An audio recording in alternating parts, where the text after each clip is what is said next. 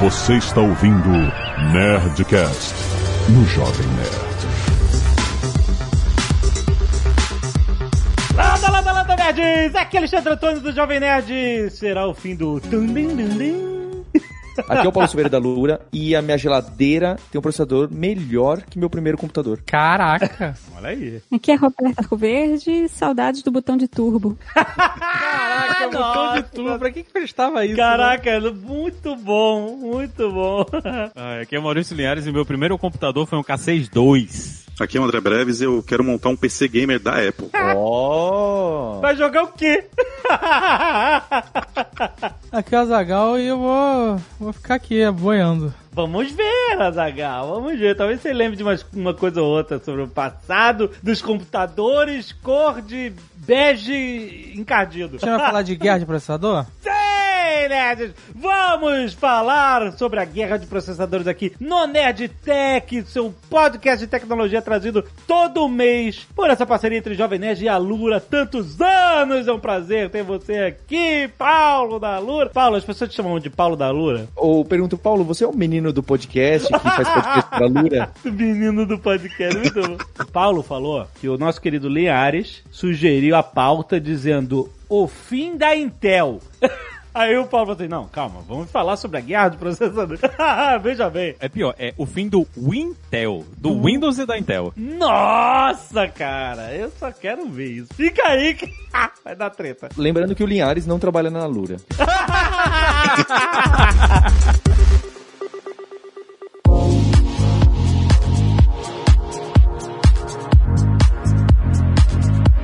Eu sempre ouvi essa história que a Intel, que sempre vendeu, o seu mercado sempre foi B2B, né? Vendia para grandes empresas, né? Montadoras de computadores, etc e tal, os processadores. E que a, a grande campanha de marketing deles foi justamente focar no consumidor final, que apesar do consumidor final ter pouca participação na escolha de que processador que vai no seu computador, geralmente, a gente tá falando de, né, o público geral, geralmente vai comprar um computador e sabe nada de processador. tal, É, você só, Só- né, antigamente, principalmente, né, a pessoa entrava lá e só queria comprar uma máquina que funcionasse. Mas que eles fizeram uma massiva campanha de marketing com, inclusive, a, a musiquinha que todo mundo tem na cabeça, o jingle. Tum, dim. Porque... Aí tinha o Intel Insights também, né? Aquele, Intel aquele Insight, adesivinho. Isso, fazia parte da campanha, né? Pra dizer Isso. que, ah, aqui dentro tem, porque você não vê o processador, você É. não escolhe, exemplo, mas aqui dentro você quer que tenha um Intel. E essa educação do público final acabou forçando a mão da indústria a escolher o produto deles para servir a demanda do cliente que nem sabia direito o que, que era, mas pedia aquilo porque acreditava que era bom, entendeu? E aliás, eu sempre tive Intel, eh, sem, esse programa não é pago pela Intel nem nada, mas é, eu sempre tive meio que talvez por causa disso, por acreditar que esse era o processador bom. E aí eu nunca tive um AMD nem nada. E ele era, né? Não, apesar de ter esse marketing, o grande lance da Intel não era só isso, né? Que eles realmente tinham os melhores processadores, né? Eles basicamente criaram o mercado, né? Eles fizeram o primeiro, os que a gente entende, né? Como microprocessador, eles fizeram para uma calculadora para Posicom, uma, uma empresa japonesa, lá no, no- nos anos 70, e eles meio que criaram o mercado, né? De microprocessadores, porque o que se fazia antes era sempre construir coisas para usos específicos, né? E, e como essa calculadora ela era muito complexa, eles pensaram, pô, e se a gente fizer uma coisa um pouco mais baixo nível, né? Um, que não fizesse todas as operações diretamente, mas que o software conseguisse operar, conseguisse se utilizar do processador para fazer o trabalho. Então eles empurraram um pouco da complexidade para cima, né? Para quem está escrevendo o software e terminaram criando uma solução mais genérica. E eles apostaram nessa solução mais genérica quando o resto do mercado talvez não achasse, né? Que esse fosse o futuro. E eles acertaram pesadamente nessa aposta, né? Hoje praticamente tudo que a gente tem dentro de casa, né? Como a geladeira do Paulo aí tem um microprocessador dentro. Inclusive a gente tá com, a gente tem um problema hoje que as montadoras de carro não estão conseguindo fazer mais carros porque não tem processador para todos os carros que eles precisam produzir. Imagina o problema. Nossa, caraca. Caraca, o gargalo é no processador, é isso? É, o gargalo é no processador. A gente, a gente não tá conseguindo produzir processadores o suficiente. A Volkswagen disse que parece que eles perderam aí quase um- uns 10% da produção de carro porque simplesmente não tem processador suficiente para todo mundo. Então, Vou voltar pro Fusca. É isso. Gente, é Fusca, carburador, é tudo. Vamos voltar. É porque computadores, né, computadores, servidores, etc., eles respondem por só 2% do mercado de fabricação de processadores. Hoje em dia, a maior quantidade de processadores fabricados vai para eletrodoméstico, eletrônico, carro. Caraca. Caraca, que sinistro, Que né? Você não loucura, para pra pensar, né? Mas eu prefiro a geladeira antiga que não tinha nada, de verdade. Porque não dava problema. Não dava problema. A geladeira hoje tem tanto sensor, quanto mais peça, mais estraga. É isso que eu digo. A tua geladeira, tu mete o copo do lado de fora e sai água, meu amigo. Tu tá não sai não, que o, o sensor dá problema, o processador dá problema, já trocou placa-mãe de geladeira, onde isso? Antigamente você tinha que trocar só o gás. Você empurrava a geladeira, metia lá o gás no compressor, tirava a bandeja de água, jogava água fora, não tinha bandeja de água na geladeira? E aí tava resolvido o problema. De vez em quando tinha que dar uma raspada no gelo, mas tava resolvido. Agora, amigo, é um milhão de coisa pra dar problema. Tu abre um negócio de gelo, tá lá congelado. Tudo congelado, tem que ficar agora com pedra de pau dando pancada em gelo de ice maker. Aí acorda de manhã, surpresa, o freezer, o sensor tava com defeito e ele achou que não precisava mais gelar a comida que estava no freezer. E tá tudo descongelado. Aí a festa da comida é urgente, porque tá tudo aí descongelado. Tem que comer, gente. Almoço e jantar todo dia aqui em casa agora. Ah, não. Antigamente não tinha isso, não. Caraca, olha, realmente ficar velho é uma coisa incrível. Vocês estão vendo? A gente tá registrando esses, todos esses momentos da nossa vida. mas é, bicho, a minha lava-prato ela tem Wi-Fi. Eu não sei pra que que eu preciso de Wi-Fi numa lavadora de pratos. Ela tem um Wi-Fi? Tem, a minha lava-pratos ela tem Wi-Fi. Aí você tá na rua e fala assim, lava. Não, né? Porque você tem que botar pra lavar antes de você sair de casa, né? Porque demora pra cacete. Não, mas calma, calma. Não, mas se ela tem não Wi-Fi, se você botar o sabão lá dentro e, e falar assim, eu quero ter o prazer de mandar ela funcionar quando estiver na rua. Eu não quero ver essa desgraça se mexendo quando estiver aqui dentro. Só se for, né? Exato. Eu não sei se ela faz isso. Ela manda o aviso quando ela termina. Eu não vi ainda se tem essa funcionalidade. Mas a- as minhas máquinas de lavar roupa, de lavar e secar, elas têm isso. Mas primeiro você tem que apertar um botão nela todas as vezes pra ela poder aceitar comandos via Wi-Fi. Então, não tem.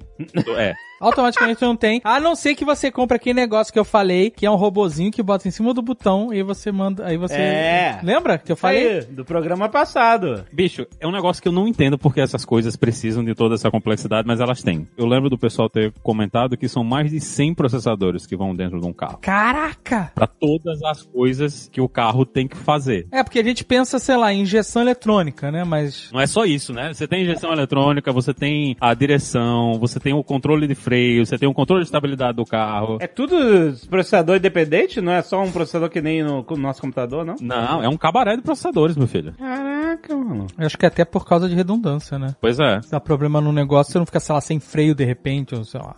Nossa, cara. Mas o próprio processador, unitariamente, ele também complexificou muito, né? No, dentre essas últimas cinco décadas aí, desde que a Intel lançou o primeiro, porque ele foi ficando menor e foi ganhando mais cores também. Na época que eu tinha o meu turbozinho, o processador era monocore, era um core só. Eu lembro do quad-core. Não, e era muito mais fácil comparar processadores, inclusive, né? Porque, ah, esse aqui tinha, era na época dos megahertz ainda. Então, esse aqui era um Pentium 25 megahertz, é um pouco pior do que o de 45, sei lá. Mas hoje é mais, muito mais difícil fazer essa comparação, porque você tem tanto parâmetro de processadores diferentes para comparar. Um, um deles é o número de cores, né? Mas tem o tamanho do cache, além do clock, enfim. a- o, o mundo hoje ficou muito mais complicado nesse sentido. Ô, Roberto, pra que que você viu o botão de turbo? Por favor. Pra overclock. Pra ele fazer um overclock, ele literalmente. Não, dá- mas a máquina que você tinha comprado, bege encardida, ela não fazia nada. Aquele botão era só uma luz que ligava. Pra fazer um barulhinho mais alto, você achar que tava mais rápido. Acelerava o, o, o cooler, né? Depois de um tempo, então, fazer overclock, eu sempre tive um cagaço de qualquer coisa a ver com overclock. Falei assim, ah, não, você tem que entender isso, porque senão você vai derreter teu processador e nunca faça isso. Aí eu falei, ok, nunca vou fazer isso, que eu nunca derretei um processador, que é um puto trabalho do caralho. E caro. Aí, um tempo atrás, eu, eu me perguntei, será que esse tubo era um botão pra qualquer, pra tiazinha apertar? Ah, mas quero que o computador vá mais rápido. E aí faz um overclock no computador, é isso? Que nem o botão do elevador, né? Não, então você sabe que tem campeonato mundial de overclocking, né? Aham. As pessoas que tentam fazer com que os processadores, Tem explosão? eles colocam nitrogênio líquido pra Então não tem graça. não entrar em combustão os processadores. Se entrasse, seria um evento maneiro. Sabe qual é? Seria. Tipo um tudo ou nada. O cara. Ah! Overclock sem resfriamento. Aí sim. Porra! Esse botão de turbo aí, ele é um pouco da filosofia que fez a Intel permanecer por tanto tempo aí no top do mercado, né? Porque na verdade o botão de turbo ele era para fazer o contrário, era para você reduzir a velocidade do processador. Que quando eles lançaram os processadores mais rápidos, rápido assim de 4 MHz para 8 MHz, coisas que era bem abaixo do que é hoje, alguns programas não conseguiam funcionar com essa velocidade. Aí você tinha um botão de turbo para reduzir pela metade. Então, quando você apertar o botão de turbo era para pegar os programas que eram mais antigos, né? Mas para conseguir manter a compatibilidade quando você pegasse um, um computador mais moderno, os programas mais antigos conseguiriam funcionar na velocidade esperada, né? Para não quebrar nada. E aí o botão era o botão sarcástico de turbo pra ir pra metade da velocidade? Exatamente. Caraca. Hoje isso ainda tem, viu? Dependendo da sua placa-mãe, tem configuraçãozinha lá na sua placa-mãe que faz overclock automático do processador. Porque tem os níveis, né? Dependendo do resfriamento que você tiver, a placa-mãe pode resolver automaticamente aumentar o clock. E se o resfriamento aguentar, ela segura lá. Quem tem uma placa-mãe boazinha, vai na BIOS aí da placa-mãe que você pode fazer o overclock sem, com baixo risco, né? Caraca, eu não entro numa BIOS, sei lá, umas três décadas já. É bonitinho. As BIOS hoje são bonitinhas. É cheio de. Tem desenho, tem fundo. A minha BIOS, quando ela abre, tem uma Ferrari na frente. Eu, meu Deus, o que é isso? Nossa, que é isso? um BIOS da meia idade? O, Paulo que comprou um PC recente, ele gostou da experiência de configurar BIOS, instalar Windows. O que eu acho interessante desse assunto de processadores é porque eu acho que na década de 80 o processador processava uma coisa só. Ele não tinha 15 extensões e também otimizava a memória RAM e também tinha alguma coisa que não é a GPU, mas que ajuda no 3D e que ajuda isso. O processador virou um monstro, não é? Porque ele não faz mais só aquelas operações assembly para fazer o basicão. Eu, eu não consigo entender isso. O que que esse M1 aí da Apple que causa todo esse furor, parece que tem 100 mil outras coisas que ele faz além do que a gente considerava que era um processador 40 anos atrás. Então, o processador mudou muito, eu queria entender isso, que, que hoje em dia é o papel do processador, mas o que o André tá me provocando é porque eu fiquei revoltado. Eu comprei um PC depois de 15 anos, um PC talvez, ou 13, e o gabinete é ainda a mesma geringonça, tem aqueles parafusinhos que você tira, desenrosca atrás e encaixa, faz clack na placa, e aí você aperta com a chave de fenda e liga cabinho. Os cabinhos são o mesmo, só não era. Agora é SATA a maioria, mas eu fiquei impressionado que se você dá um computador XT na mão de alguém, ou um Pentium 1, ou um 386, a placa-mãe, mais processador, mais uma placa PCI ali de alguma coisa, mais o HD, o mecanismo é exatamente o mesmo e continua sendo super mecânico de você faz até clack quando você pluga as coisas, sabe? Eu achei, falei, gente, tô vo- voltando no tempo ou nada andou? Não, é porque você não gastou dinheiro, né, meu filho? Se você tem cabo de HD, você definitivamente não gastou dinheiro. Nem ouviu o Nerdcast É um sem M2, Gamer, né? É, porque o, meu não tem cabinho de HD não, filho. É um M2 pregado na placa lá. Você só tem um? Eu tenho dois, eu tenho dois M2 na placa. É- Ah, Agora, gente, agora tem o M2, tá? Depois eu aprendi, depois daquele Nerdcast tá tudo certo. Realmente a parada do Cyberpunk de ficar low poly quando você corria parou quando eu instalei no M2. Olha aí. Então eu tava botando na, na conta da CD Projekt Red, mas nesse caso era o meu gargalo. Assim, tudo bem, eles, a engenharia deles podia ser diferente, mas eu acabei com esse problema quando eu mudei pro M2. Impressionante. E nisso que o Paulo falou, tanto que hoje a gente nem fala mais sobre processador especificamente, né? A gente fala dos SOCs, né? Que é o, o System on a Chip. São todas as coisas que estão junto dos processadores, né? Também não é mais só um processador. E nesse caso do M2, a maior parte das placas mães que você vai comprar, ela tem um slot M2 que ela fala que é o preferencial, porque esse slot M2 ele tá conectado diretamente no processador, né? Ele fica bem pertinho ali do processador e os processadores, a maior parte dos processadores que a gente vai comprar hoje, eles têm um controlador Oh, me fala isso, que agora eu já abri o negócio, já botei o negócio, PT no único lugar que eu achava que era aqui, a entrada de M2. Agora você vai me dizer que tem outra que é preferencial, que é perto do processador? Tem. Tem um pedaço especial que é o M2 que fica perto do processador. Filha da mãe, eu tava satisfeito. Agora eu vou ficar com esse troço na minha cabeça. Ó, seu M2 podia estar num lugar melhor. Ele vai virar um gargalo. Olha o manual pra ver se você botou no lugar certo. Isso que o Paulo falou é real. Tem um controladorzinho lá, só pra isso, dentro do seu processador para fazer com que ele fique mais rápido para fazer o, o, acesso a disco. Tem um controlador mais rápido para ele ser mais rápido para fazer acesso à memória. E isso também foi uma das coisas que a Intel fez que manteve eles como o principal competidor, principalmente no mercado de servidores, porque eles tinham todos esses controladores dentro do chip e era muito caro para as outras empresas colocarem essas coisas e atingirem o mesmo nível de velocidade que a Intel tem para esse tipo de operação. Em USB, hoje, acho que o, o Thunderbolt que eles têm, eu acho que talvez seja o mais rápido ainda. Eu acho que a AMD não tem uma coisa que seja tão rápida quanto as coisas da Intel e isso foi um diferencial para eles por muitos anos que é essa coisa de você ter todos esses controladores a mais, né, junto dos processadores para fazer com que seja muito mais rápido de você usar. Então, às vezes você tinha um processador de outra marca que o clock, né, era igual, né, tinha a mesma quantidade de gigahertz lá que tá aparecendo, mas o Intel quando você faz o benchmark era muito melhor, porque as coisas estavam conectadas diretamente nos cores, né, diretamente no, nos processadores mesmo, em vez de ter que passar, dar a volta toda na placa mãe para ir voltar, que é uma coisa que a gente pensa que é, é, é pouco, né, porque a placa mãe ela não é uma coisa grande, mas a gente tá medindo tudo ali na velocidade da luz. Então, cada milímetro que você chega mais perto do processador é uma coisa que vai aumentar a velocidade, vai aumentar o, o, o tempo de resposta das coisas. Então, é isso para eles foi bem importante, né, aumentar essa a quantidade de coisas que vem junto do processador e ao mesmo tempo que foi muito bom para eles, né, no passado, para eles conseguirem crescer no mercado e, e, virarem praticamente o único nome, né? Até um dia desse a AMD tinha menos de 5% do mercado. Né? Eles voltaram a crescer agora, e, mas a Intel dominava o mercado, mas isso também um dos grandes motivos da queda da Intel hoje, né? Que cada uma dessas coisinhas que você coloca ali junto do processador aumenta o consumo de energia e quanto mais energia você consome, mais difícil é você colocar energia para essas coisas quando você tem um dispositivo pequeno, como o celular que tá todo mundo usando para ouvir o podcast aí, né?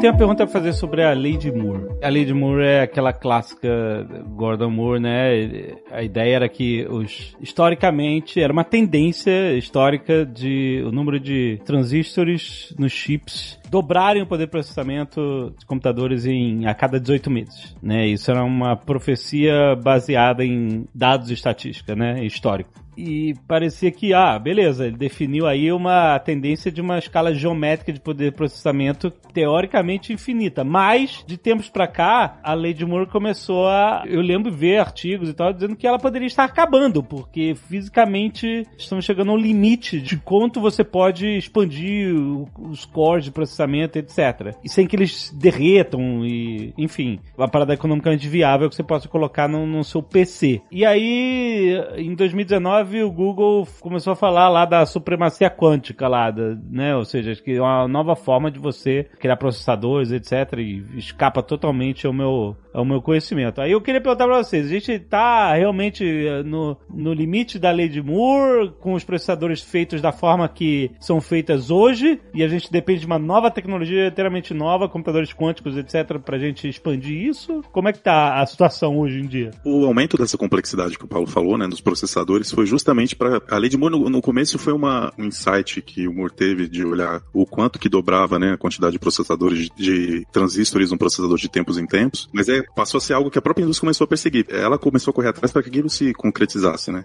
Sei. E no início, como os primeiros processadores, o tamanho ali dos transistores dentro era algo em torno de 10 mil nanômetros, né? Na época era 10 micrômetros. E hoje a gente, pra você ter uma ideia, a gente tá em 5 nanômetros, chegando ali a 2 ou 3, né? É menor do que um milésimo do tamanho que era há poucos anos atrás aí, o Breves disse. Caraca. De 30 anos para cá, né? No, no, início era muito fácil, bastava diminuir o tamanho dos transistores. Mas com o tempo, é, eles viram que não dava para cumprir a lei de Moore só diminuindo transistores. Aí começou a aumentar a complexidade dos processadores. Aí que eles começaram a colocar vários cores dentro do processador. Então, assim, é, reformularam a lei de Moore, não deixou de ser a quantidade de transistores, passou assim, a, a, capacidade de processamento ela dobra por volta de 18 meses. Você mudou a forma de você aumentar o poder de processamento, né? Tanto que a Intel, inclusive, parou de divulgar número de transistores nos processadores delas. Estima-se que tenha hoje em torno. O meu computador é um Intel i9, né, da nona geração, e aí estima-se que tenha 1,7 bilhões de transistores dentro dele, comparado com aquele primeiro que tinha 2.200.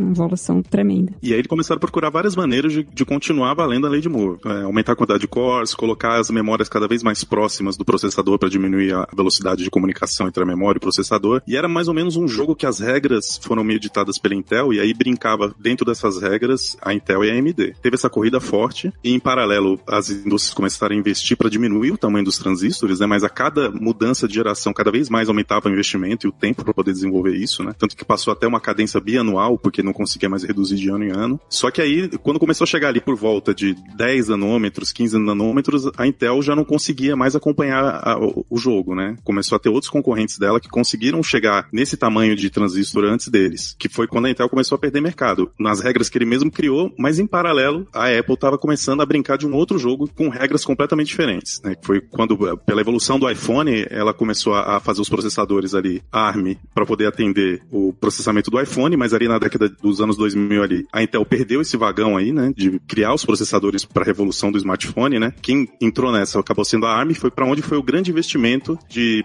tecnologia, de pesquisa para processadores. Como tem esse mercado gigantesco que é do smartphone, é, os investimentos acabaram seguindo para lá e, eles começaram a conseguir ter essa diminuição de tamanho. Inclusive, essa diminuição de tamanho ela traz muito a redução da energia que precisa, né? Quanto menor o tamanho do transistor, menos energia ele usa para poder funcionar, o que vem totalmente de encontro para os smartphones, né? Questão de bateria e tal. E isso aí foi, foi uma coisa. Foi meio que uma decisão deles mesmo, né? Eles tinham o acesso a esse mercado de servidores e, e computadores desktop que podiam puxar muita energia para fazer o trabalho, né? E, e, quando a Apple foi atrás deles, eles não tinham nenhum design possível que desse para colocar nos aparelhos. Eles simplesmente não tinham nenhuma opção. Então imagina que um processador da Intel hoje comum, ele vai estar tá puxando aí 130 watts. E um processador da ARM, que seria mais ou menos equivalente, vai estar puxando 4, 4,5. Né? Então não tem como você colocar um, um processador desse de 130 para funcionar num celular e querer que a bateria dele dure. Como a ARM ela sempre trabalhou com esse design de processadores para baixíssimo consumo de energia, praticamente não tinha concorrência né, no, no mercado. Na hora que você tinha que escolher o processador, quando o seu problema, né, que era o problema do iPhone, que era um aparelho que tinha uma bateria que estava dentro dele, você queria que essa bateria durasse. Né? E o, a única opção real mesmo que a Apple tinha na época era fazer o, o design do processador usando ARM. E tem outra coisa na, na indústria, é que tem empresas que fazem o design, produzem o processador. Né? Hoje só Intel e Samsung fazem isso, que eles tanto eles projetam o processador como eles produzem o processador mesmo em si. E tem as empresas que elas só fazem o processador dado um projeto. A AMD ela fazia isso, né? Quem tem um Pentium muito antigo, quem tiver um Pentium muito velho, o, o, você pode olhar o seu processadorzinho e é capaz do seu processador ter sido feito pela AMD. Você tem o, o seu Pentiumzinho aí da Intel, mas foi a, o pedaço da AMD que produzia processadores que fez o processador. Hoje eles chamam de Global Foundries. Deixou de ser AMD, a AMD vendeu esse pedaço do negócio deles porque eles queriam focar só no design e hoje a empresa que faz isso, que era a AMD, que produziu os chips da Intel, né, no, no passado, é a, a Global Foundries. E a Intel faz tudo. A Intel tanto faz o design, como eles produzem os processadores. Quem é que fez o Pentium 90? O famoso. O infame. Na verdade.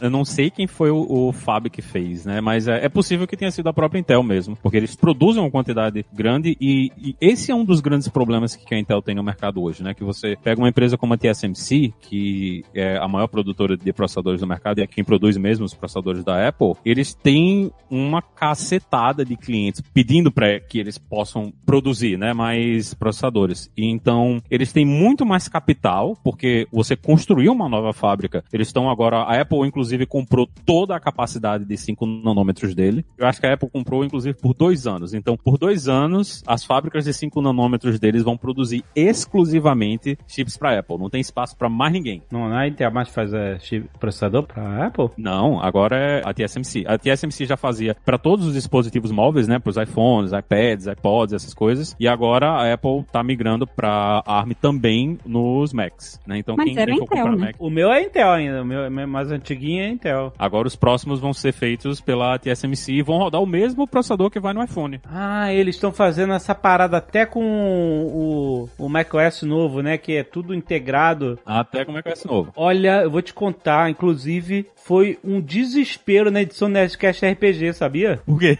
Ah, o que, que você faz antes de você instalar o dedo e começar a trabalhar? Você atualiza a sua máquina, os seus softwares. E tudo. Porque tá tudo, né? Eu tô há um ano, dois anos sem editar, então atualiza tudo. Atualiza pro Catalina que vai dar tudo certo. Aí atualiza, não funciona mais o programa de edição Logic Pro. Não funciona, não consigo passar mil paus. O cara não aprende, nem depois de velho, né? Depois de atualizar o sistema operacional, ele vai ver se tem algum problema de compatibilidade com o programa que ele vai usar. Claro que não funciona, claro que existem milhões de pessoas que trabalham com música com os computadores presos em assistência técnica pra fazer downgrade do macOS porque a porra do Catalina fudeu a vida de todos os produtores musicais do mundo.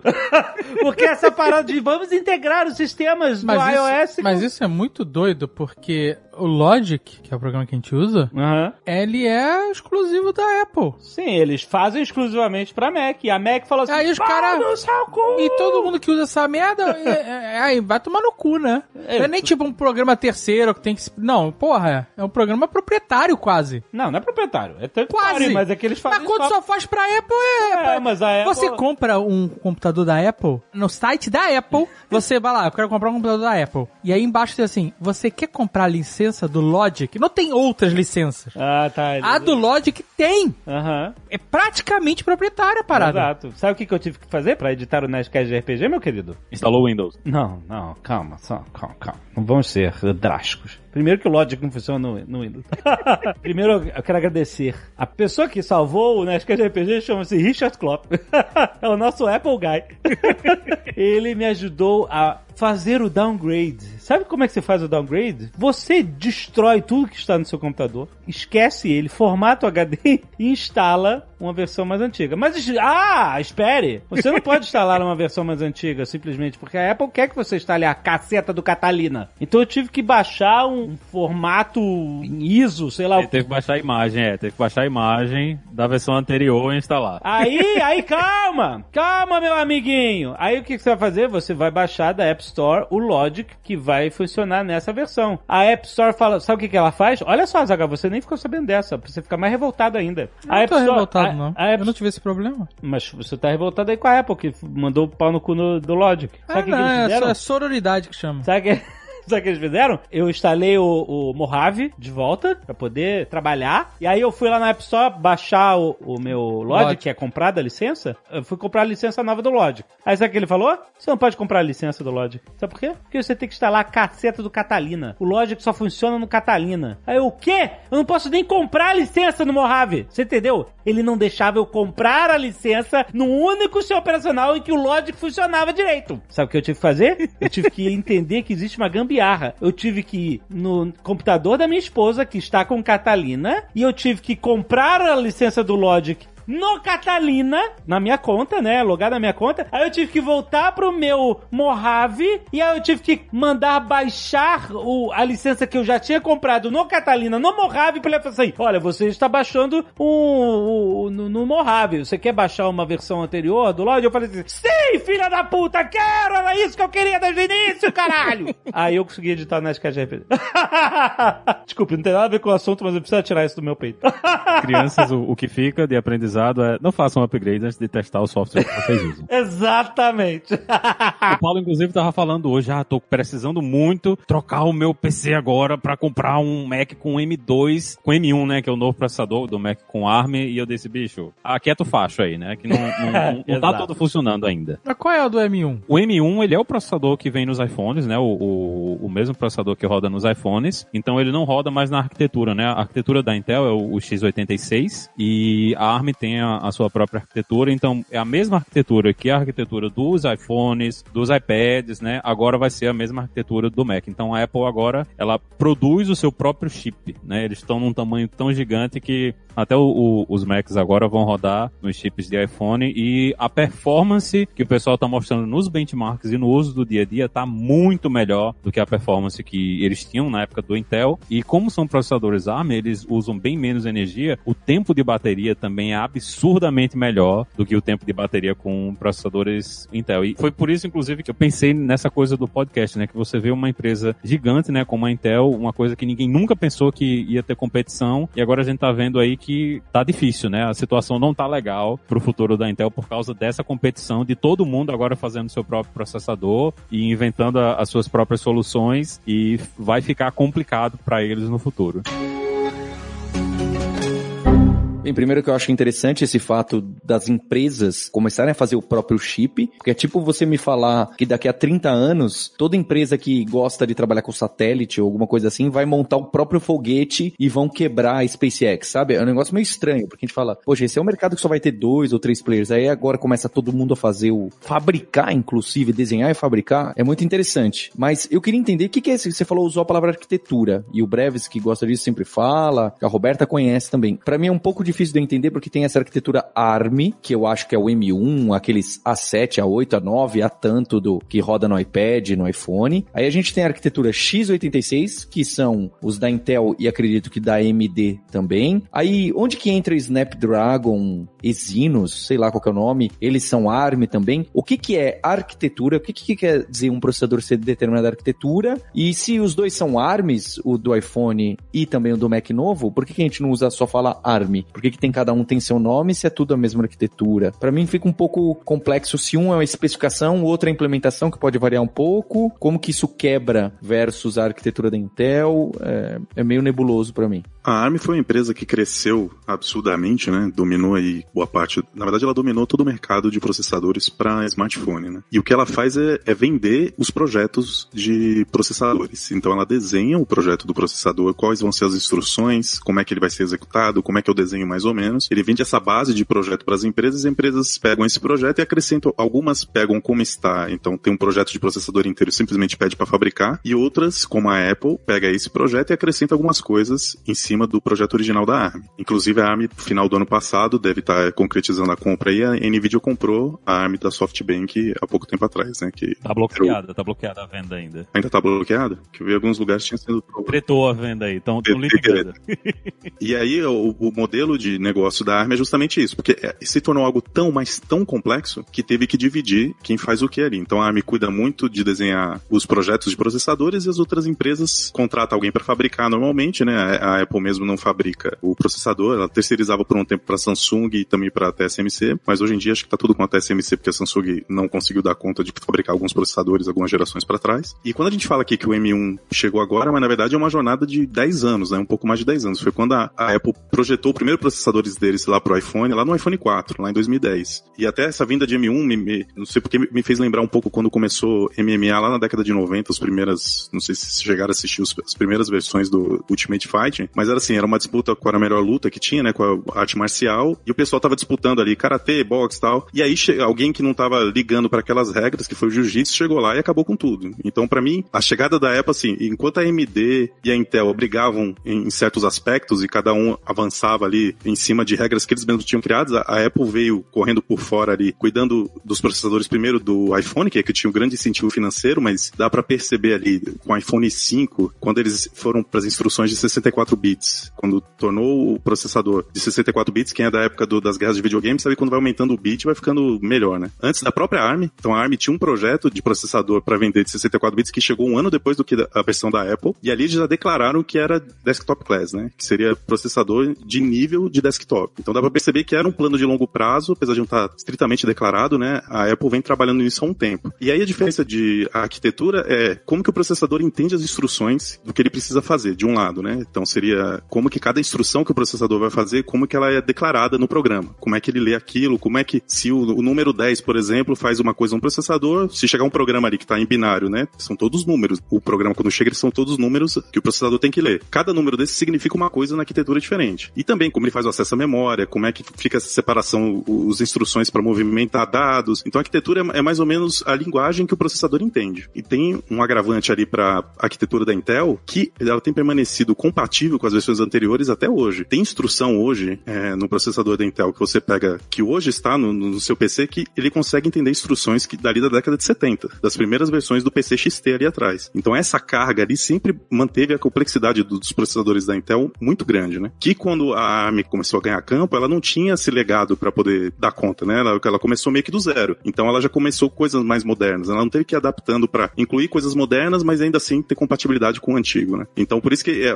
quando chegou agora com o M1, quando você olha os benchmarks, a diferença é absurda, com um consumo de energia muito baixo, muito baixo, incomparável, assim. Foi algo que deixou meio a indústria bastante atordoada, né? Do tipo, como é que agora a gente vai conseguir competir em cima da hora, né? Porque não é algo que veio de uma da noite pro dia, a Apple foi construindo isso, mas agora a reação tem que ser da noite pro dia, né? Você disse essa capacidade de, por exemplo, baixo consumo de energia e tal, isso tudo está interligado com o fato de que eles fazem um software próprio e aí estão fazendo hardware próprio que trabalha nessa arquitetura própria. Eles não estão querendo, não é que nem pensei que você tem que fazer algo tão abrangente que vai instalar, sabe, OS diferentes, de versões diferentes e, e vai trabalhar com chipsets totalmente diferentes, né? A Apple tem essa vantagem, né, de ter o seu próprio domínio de software, né, para poder justificar construir o seu próprio hardware que conversa com essa arquitetura. É isso? Isso influencia bastante. Então, se há como competir, né? Outros players que tem que ser mais abrangente do que a Apple, que vive no seu próprio mundinho. Eles têm que se juntar, né? Eles têm que ir pra briga e isso aconteceu com a Apple no passado. Quem tem Apple há tempo suficiente é, é capaz de ter tido um Apple rodando PowerPC, que era outra arquitetura, que era uma joint venture, né, da IBM, Motorola e Apple, que eles criaram exatamente para competir com a Intel, né? Porque como a Intel era o, o único jogador no jogo, né, eles olharam assim, pô, não vamos deixar a Intel ser dona de tudo no mercado, vamos criar a nossa própria arquitetura do nosso jeito e era uma arquitetura que era melhor no papel e inicialmente na performance era uma arquitetura melhor, mas a Motorola estava querendo sair do mercado de processadores. A IBM não estava muito interessada também nisso, que ela tinha vários outros mercados e o único player que realmente tinha muito interesse no sucesso do PowerPC era a Apple, né? Mas eles não produziam o processador. Eles estavam junto da IBM e da Motorola para ter a produção do processador e montar a arquitetura, mas eles não tinham vazão nem a quantidade de dispositivos o suficiente para manter o PowerPC vivo e foi assim que a Apple desistiu do PowerPC e pegou a Intel, né? Eles, eles assumiram, pô, não, não tá indo mais para frente, a gente não, não consegue avançar, a gente, era muito mais caro você comprar processadores PowerPC do que processadores Intel e a diferença de performance era pequena na época que a Apple fez a troca, né? O, os computadores que eles tinham na época que usavam PowerPC para os computadores que eles lançaram com a Intel não tinha uma diferença de performance gigante como tem a, a, a diferença de hoje. E tem também a, a questão de que são duas filosofias completamente diferentes, né? A ARM, os processadores da ARM, eles usam a filosofia que a gente chama de RISC. Eles usam poucas instruções para fazer o trabalho, fica muito mais para o sistema operacional e para os compiladores, né, juntar todas essas instruções, do que comparado ao, ao x86, né, que a Intel usa mais essa ideia do CISC, que são instruções complexas e leva a isso que o Breves falou, que dá suporte a instruções ali dos anos 70, que foi uma vantagem para eles, que na época do PowerPC muita gente reclamava, ah, eu tenho que compilar tudo de novo, tenho que fazer tudo de novo para rodar nessa plataforma, que cinco pessoas usam, né, que pouquíssima gente usava Mac ali nos anos 90. E todo mundo achava muito ruim ter essa coisa, enquanto a Intel chegava para você, ó, aquela coisa que você escreveu ali, ali nos anos 70, aqui nos anos 90 tá funcionando, né, que é a mesma filosofia do Windows, né, você tem uma coisa velha rodando no Windows aí, uma coisa do Windows 98, é capaz de você conseguir rodar rodar ainda na sua máquina Windows de hoje. Então, foi uma vantagem para a Intel por muitos anos e hoje é uma desvantagem, porque cada coisinha dessas de compatibilidade que a Intel tem dentro do processador é uma coisinha que está sugando energia e faz com que o processador da Intel sugue muito mais energia e não funcione bem nos casos de uso que a gente tem hoje. E como o Paulo falou, né, todo mundo vai querer fazer o seu processador. As pessoas podem querer, né, mas o cara que fez o que iniciou o projeto dos processadores da Intel foi o, o Jim Keller, que ele é tipo o grande, mega foda arquiteto mágico dos processadores do mundo hoje. Ele fez esse primeiro processador da Apple, trabalhou para Intel por muitos anos. Ele projetou os processadores que a AMD está tendo muito sucesso hoje, né, com essa arquitetura Zen. Então, por mais que qualquer pessoa possa ir fazer seu próprio processador, para você ter muito sucesso, você provavelmente vai ter que contratar o Jim Keller para fazer o trabalho para você. E, e não é trivial contratar esse cara. Só para pontuar, hoje o Windows também já roda em, em ARM, viu? Em processador ARM. O Paulo comentou do Snapdragon, que é um processador baseado em ARM da Qualcomm, e já tem o novo laptop da Microsoft, que é o Surface Pro X aí, já vem com Snapdragon rodando Windows, então o monopólio, o Intel, né, a, a união que tá todo mundo acostumado a ver computador Windows com Intel Inside. Inclusive quando a Apple, em 2005, fez o acordo para sair para Intel, começar a usar Intel nas suas máquinas, isso foi muito controverso no fã-clube dos usuários de Apple, porque tinha essa coisa de mais Intel, Intel na parada da Microsoft, existia esse leve preconceito, mas uh, hoje o Windows também roda em ARM e é uma arquitetura de fato que domina todo o universo móvel, né? Android, iPhone, todas as plataformas uh, móveis de, de, smartphone hoje usam processadores ARM também. X86, X64 está ficando cada vez menos comum mesmo, inclusive em, em desktop. E vamos ver o que vai acontecer agora com Apple. Acho que a Amazon também tem um movimento de criar processador, não tem, Maurício? Você que estava comentando. Já tem.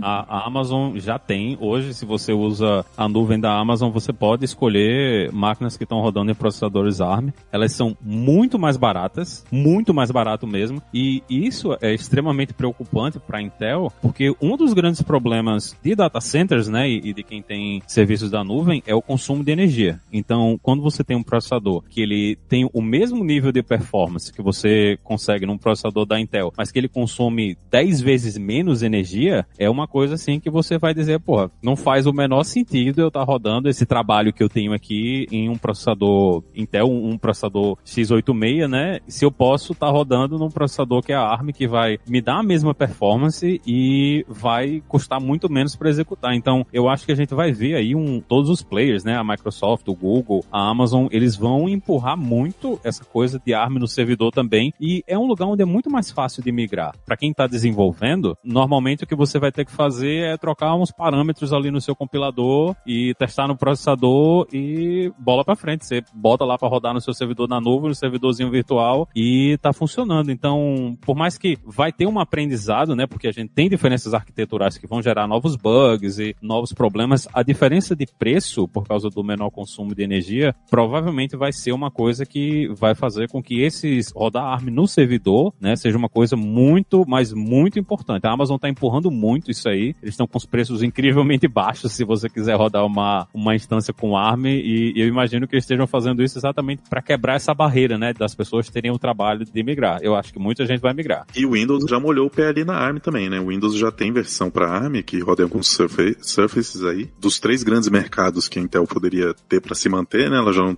como você falou aí, Maurício, o smartphone já nem conseguiu entrar. A parte de servidores está começando e a parte da desktop, o M1 é o início de talvez um movimento que acabe com esse mercado para Intel também, né? Porque a Apple está mostrando que é possível. Já houve várias tentativas. O, o Chromebook, por exemplo, ele usa processador ARM também. Então já teve, houve outras tentativas, mas a, a que parece que realmente vai vingar é da Apple. E aí provavelmente os outros players vão seguir. E esse, o anúncio do M1, né, e os benchmarks que mostraram toda essa performance já geraram alguns movimentos da Intel, né? A gente já teve notícia recente que o CEO vai ser substituído, né? Pegaram o antigo CTO deles, ele deve voltar para Intel. Já teve notícia de que é, alguns aposentados da Intel estão sendo chamados de volta, né? Alguns veteranos ali de mercado que estavam ali junto da Intel na época que eles criaram os, os melhores processadores, estão chamando eles de volta. Há rumores de como a Intel não conseguiu entrar na, na fabricação de 5 nanômetros, né? Eles estão tentando isso há anos e, e, não conseguiram acompanhar. Há rumores de que eles vão terceirizar a produção do processador i3 deles no tamanho de 5 nanômetros, vão terceirizar para TSMC também. Acho que provavelmente depois que acabar o contrato de exclusividade da Apple, né? Então, assim, eles estão se movimentando, mas eles precisam, de alguma maneira, de se adaptar rápido. É, o problema é que eles estão correndo atrás, né? Enquanto os outros estão indo na frente ditando, né? É uma posição que eles nunca tiveram, né? Eles sempre foram os donos do mercado, eles sempre ditaram as regras de como tudo ia acontecer e agora é a primeira vez que eles não estão nessa posição mais, né? Eles não estão, e assim, eles estão com muito problema e o pessoal está preocupado aqui nos Estados Unidos especificamente porque a Intel é o único, a única empresa americana capaz de fazer isso, né? De produzir processadores e principalmente para o mercado de defesa aqui nos Estados Unidos, eles não querem comprar produtos de fora, né? A TSMC é em Taiwan, a Samsung na Coreia e todo esse mercado de defesa é muito importante para eles que o, o, fluxo seja interno aqui nos Estados Unidos, né? Que eles querem ter essa coisa de, de acesso às empresas, querem empresas americanas produzindo por questão de espionagem, todas essas coisas. Então tá tudo certo com a Intel. então, o que pode acontecer e o que provavelmente vai acontecer, tá tendo um movimento movimento nessa direção também na Europa, deles criarem, a União Europeia quer investir para que eles criem, né, uma empresa capaz de produzir processadores. E assim, não é que a TSMC ela faz tudo, né? A TSMC depende de empresas de fora, né? Eu acho que uma das empresas mais importantes de fotolitografia, que é uma das partes do processo, fica na Holanda. E parece que só tem essa empresa que é capaz de fazer essas coisas. Só tem esses caras, esses holandês loucos aí que é capaz de produzir essa máquina de fotolitografia e todos os países estão começando a perceber a importância que é você ser capaz de produzir processadores. E a China está correndo atrás também. A China não tem nenhuma grande fábrica dos processadores atuais que a gente usa, né? Eles produzem processadores com tecnologia mais antiga. Isso vai ser, com certeza, uma questão de segurança nacional. Vocês podem ter certeza que a gente vai ouvir aí eh, conversas e investimentos de nações que vão querer garantir esse tipo de tecnologia, porque tudo tem processador. Tudo. Tudo vem com processador. E se você controla né, o acesso a- aos processadores, imagina se a China toma Taiwan e diz, ó, a gente não vai mais exportar processador. Pronto, ninguém compra nem carro. Ninguém compra carro, geladeira, máquina de lavar prato, de lavar roupa, nada, porque tudo isso precisa de processadores. Então, acesso à tecnologia capaz de produzir processadores é, é uma questão de segurança nacional séria mesmo. Realmente, o único mercado deles forem o, o mercado militar, né? Provavelmente eles vão ter que reduzir muito de tamanho, né? Não, não vai dar pra sustentar o tamanho que eles têm hoje. E lembrando que a AMD tem o mercado de videogames. Então, tanto PlayStation quanto Xbox usam um processador da AMD. Então, pra Intel sobrou poucas opções, né? Esse processador da Apple significa o fim do Hackintosh? Fim? Acabou? Não, não instalar Windows no Mac? Nunca mais? Vai ser mais complicado, né? Eles estão tentando bloquear. Tem gente que instala o Windows no Mac e tem gente que instala OS no PC. Instala, instala macOS no PC. E vai ficar mais difícil. Então, essa arquitetura nova também vai zoar isso também, né? Vai ficar bem mais complicado, mas por enquanto eles têm que dar suporte porque ainda tem muito Mac com Intel, né? Então, o- as próximas versões do sistema operacional vão continuar rodando, né? E, e- e- Ah, mas eles não estão se importando com isso não, me desculpa. Não, porque mandaram eu instalar a caceta do Catalina e a porra do programa não funciona no Catalina.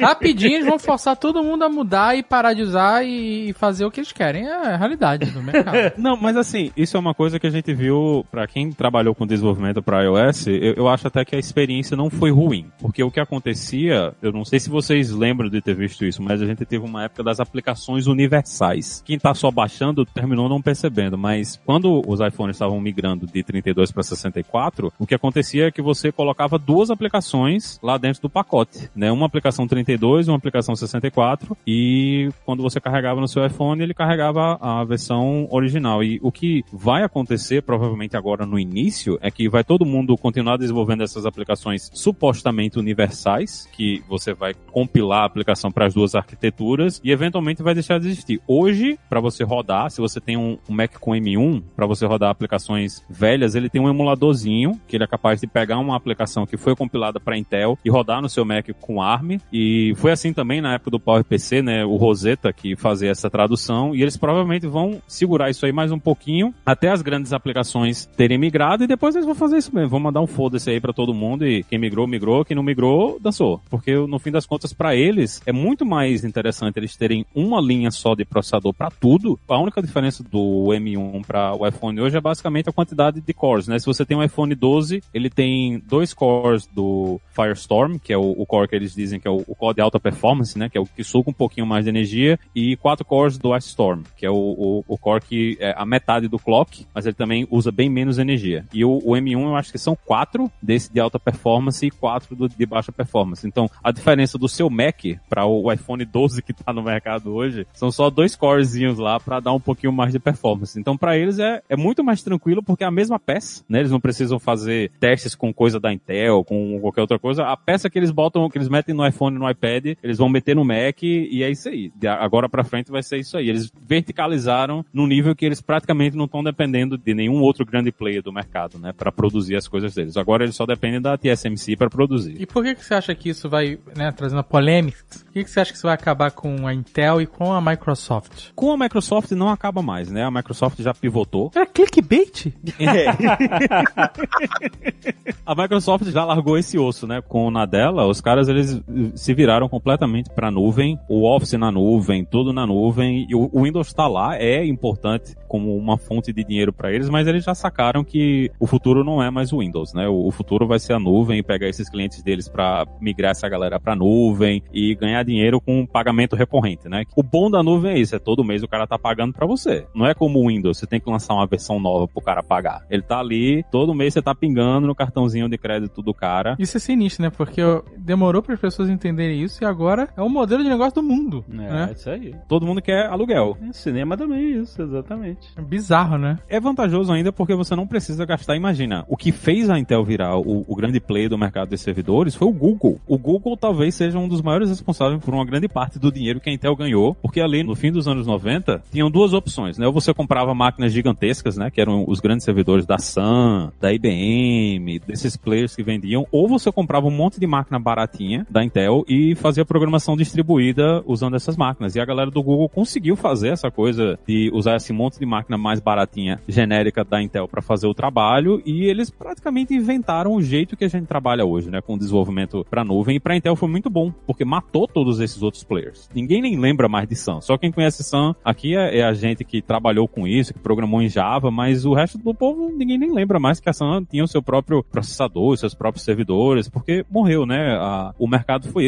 E para Intel, o que vai acontecer é que você vai chegar no cara do data center, né? Como a Amazon hoje. A Amazon vai olhar e vai dizer, olha, se eu posso fazer o meu próprio processador, ganhar dinheiro no processador, botar na minha máquina, vai gastar menos energia, vai esquentar menos, então eu uso menos ar-condicionado, fica tudo mais barato, por que, que eu vou querer um processador da Intel? Não vai ter outro lugar para onde a Intel vender esses processadores, né? Não, todos os players, se a Amazon está empurrando, hoje, né, o, o, nome do serviço deles que, que faz isso é o, o, AWS Graviton, que é também o nome que eles, nome, a marca, né, que eles deram pro processador. Provavelmente a Microsoft e o Google já devem ter projetos de fazer a mesma coisa, né, de oferecer processadores ARM e se esses grandes clientes, né, comprando os processadores da Intel, imagina, pensem nos jovens que vocês conhecem hoje, quantos deles têm um desktop mesmo em casa? O normal hoje é todo mundo ter celular, né? O, o grande sucesso de jogo no Brasil é Free Fire, que é uma coisa que você roda no celular. Qual é o processador que está rodando no celular? É um processador ARM vai ser difícil deles saírem dessa sinuca de bico de estar tá perdendo no servidor, não conseguiram entrar no mercado móvel e as pessoas não compram mais computadores como elas compravam no passado. É um ambiente bem complicado para a Intel conseguir se resolver, né? Eles acharem um, um, pedaço desse mercado que não tenha sido tomado, né? Vai ser é um futuro difícil para eles hoje. Geladeira.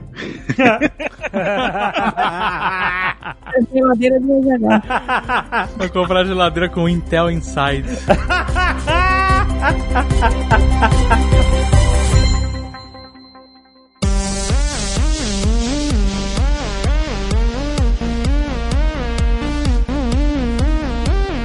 Paulo, vamos lá!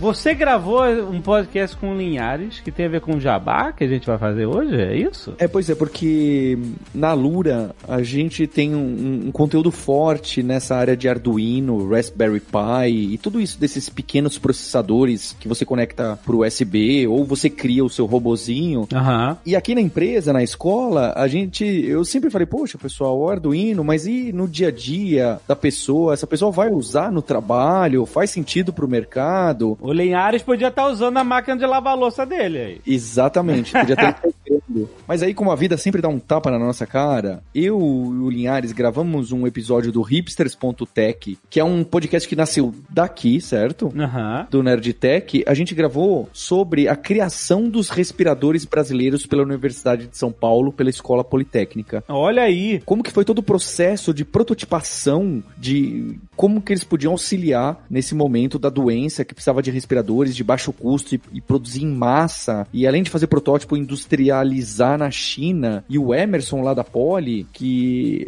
tem uma conversa muito incrível, ele fazia protótipo com Arduino e com esse tipo de coisa, programava em C. Caraca. Para depois se comunicar com os engenheiros da China e deixar aquilo industrializado e voltar, falar: não, e se o motor for assim? Não, e se o processador fizer isso? É engraçado como esse assunto de arquitetura, de processador, parece tão longe da gente, mas pensa só, eu vi que o, a equipe do Emerson nem era tão grande. E mesmo assim fez um trabalho envolvendo programação. Ele era antes só programador, ele era muito mais em código, em Java, em desafios de programação que a gente considera tradicionais, mas ele sempre foi robista, até de carros ele cita nesse podcast. Aham. Entendia de válvula, de motor de carro, e ele diz até que esse conhecimento do carro ajudou ele a criar esse respirador junto com toda a equipe lá da Poly, que é uma equipe grande. Caraca. E eu fico muito impressionado que usando Arduino, Raspberry Pi e esse conhecimento de tecnologia e um pouco de mecânica que você pode considerar de hobby, eu agora tô orgulhoso de ter bastante disso na Lura, por isso que eu falei que esse tem jabá melhor do que esse.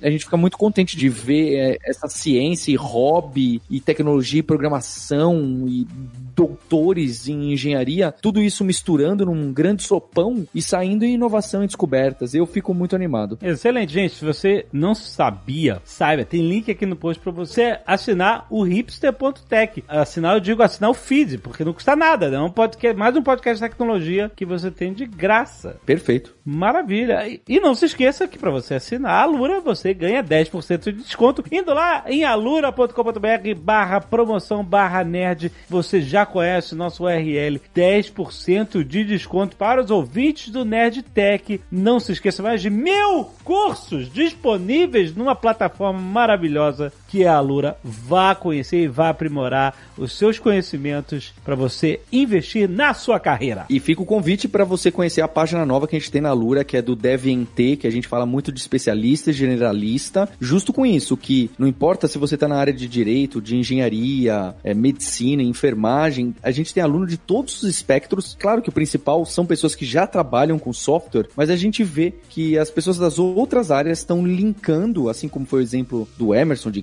carro, respirador e programação, e pessoas que gostam de hardware puro, envolvendo para automatizar seu trabalho e para aplicar tecnologia no próprio problema que está enfrentando. Então, vale a pena você conhecer na Lura essa discussão de especialista e generalista. Maravilha! Até mês que vem, galera!